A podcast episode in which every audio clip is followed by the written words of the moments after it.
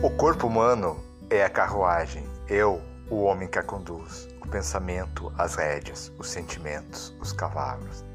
Platão.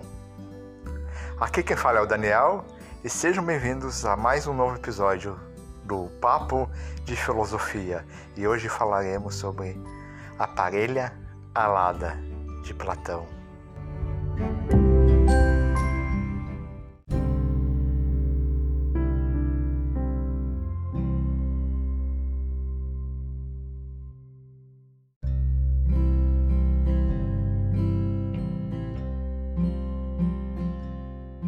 O amor é a elevação da alma ao divino e podemos expandir esse fenômeno nos envolvendo com tudo o que eleva, como os bons relacionamentos, as artes, a beleza, a natureza, o conhecimento. Segundo o filósofo Platão, a alma é dividida em três partes que vão constituir a parelha alada, uma dessas partes representará um dos cavalos, sendo um animal belo e bom.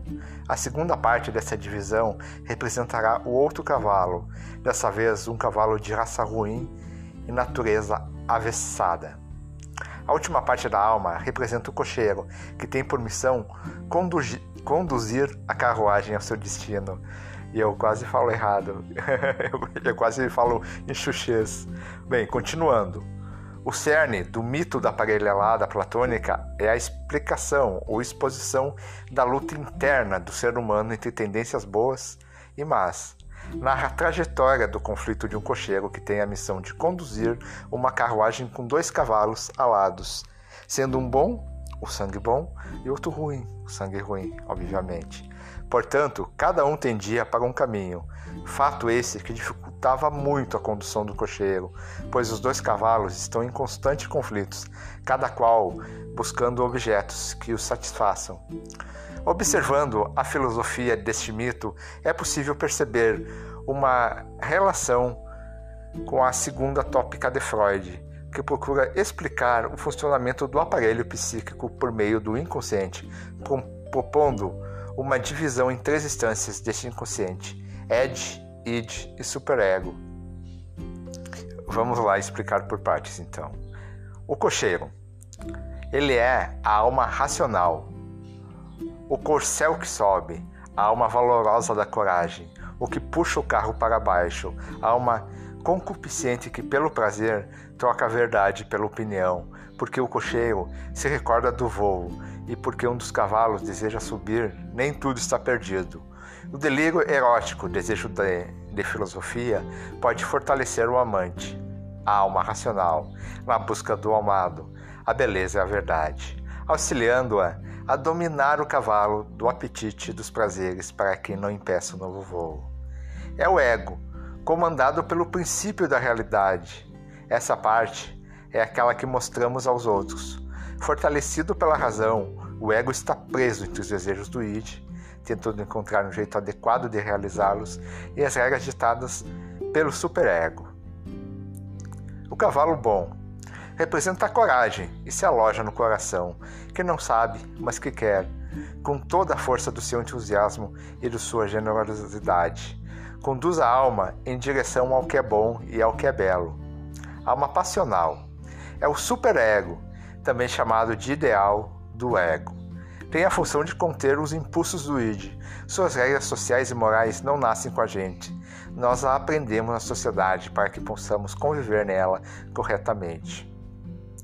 O cavalo mau representa nossa parte sensível, nossa sensualidade e se aloja em nosso ventre, o diafragma, e submete a alma ao bem do corpo, a alma apetitiva. É o id, a ânsia selvagem pelo precioso anel. É um bom símbolo para que essa parte da nossa psique, responsável pelos nossos impulsos mais primitivos, as paixões, a libido, a agressividade. O id, isso em alemão, está conosco desde que nascemos e é norteado pelo princípio do prazer, mas seus desejos são frequentemente reprimidos. Aparelho alada. A alma é como uma força ativa na qual se reúnem naturalmente uma parelha de cavalos alados e um cocheiro. Ser alado significa ter em si mesmo o princípio do, do movimento, isto é, da vida, e por isso alada. Psique é imortal, pois é vida e causa de vida.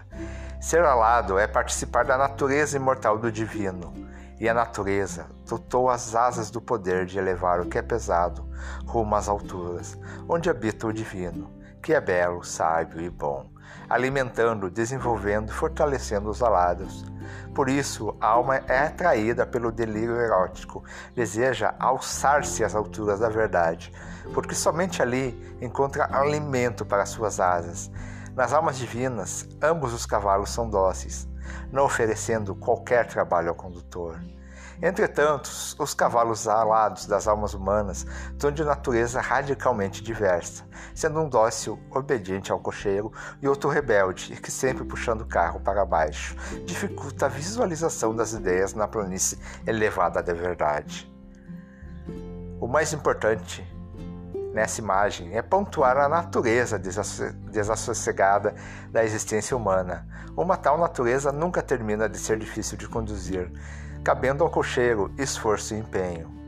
O filósofo recorre a esse mito para explicar o caminho que uma alma percorre até atingir um grau de elevação superior, contemplando a verdade e desvencilhando-se das coisas terrestres, para isso, tem de chegar até a abóbada celeste onde ocorre um banquete simbolizando as delícias que uma alma gozaria chegando no final do seu percurso.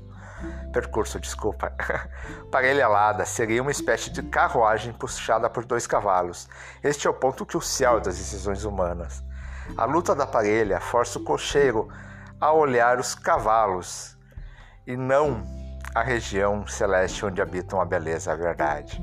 A parelha se machuca. O cocheiro tem as mãos feridas pelas rédeas que puxam em direções contrárias. Carros alados chocam-se com outros e asas vão perdendo a força, caindo, até que o carro pesado caia sobre a terra, deixando no cocheiro apenas a nostalgia e a saudade do voo, a vaga lembrança do que vira e o desejo insaciável de retornar aos céus. A alma que evoluiu para a forma humana já contemplou o ser verdadeiro que é divino. Ao ver a beleza nesse mundo, recorde-se da beleza verdadeira, recebe asas e deseja voar para o alto, diz Platão.